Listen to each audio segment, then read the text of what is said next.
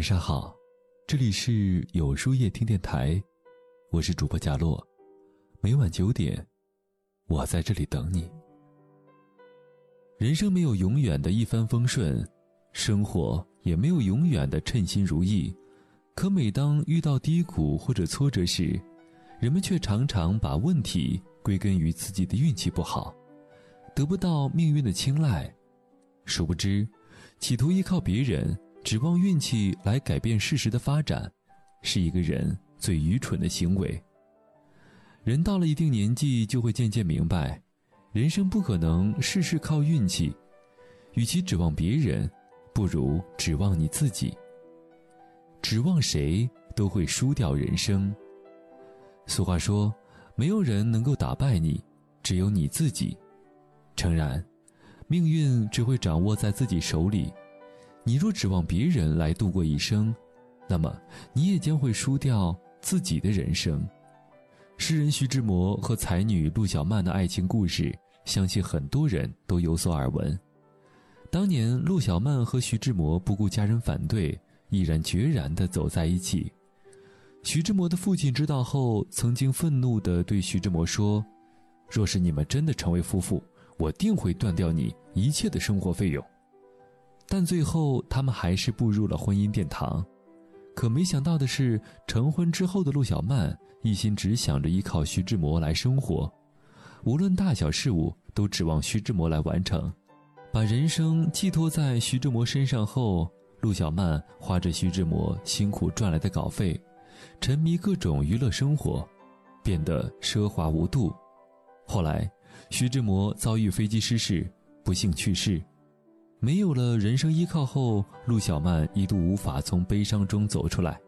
后来，她渐渐意识到自己的人生不能依靠别人来度过，于是她重拾画笔，潜心画画，最终依靠自己的努力过上了自己想要的生活。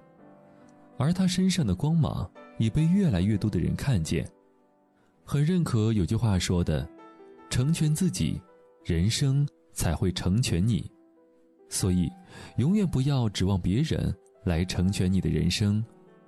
无论是父母还是伴侣，是朋友还是孩子，都不可能指望你过一辈子。指望别人的生活，到最后不仅仅得不到任何的收获，还会让自己变得软弱无能。好运只会眷顾靠自己的人。曾经听过一个很有趣的故事。深山上有两块巨大的石头，他们都渴望被人所赏识。第一块石头对第二块石头说：“一起去经历路途艰辛坎坷和世事的磕磕碰碰吧，能够拼搏一番，才不枉来世一遭啊！”第二块石头嗤之以鼻，说道：“不，何苦呢？安坐高处能一览众山小，旁边更是鲜花围绕。”谁会那么愚蠢选择磨难呢？于是，第一块石头顺着山溪奔流而下，虽然中途经历磨难，但他依然没有放弃。第二块石头不愿意努力，便在高山上享受着，等待有缘人的到来。许多年后，凭借着自己努力，第一块石头成为了世间十亿的珍品，被千万人所称赞。而第二块石头虽然很羡慕第一块石头的成就，但一想到要靠自己努力拼搏，就又退缩了，只好在风雨中继续翘首等待机遇的到来。但不幸的是，人们为了更好的保存珍品的石头，来到山上把第二块石头砸碎了，用来建筑博物馆。常言道：“生于忧患，死于安乐。”人一生的成就就好比这两块石头，你越颓废懒惰，好运就会离你远去，祸害就会容易降临于你身上；你越积极进取，好运就越会眷顾你，福报也会奔向你。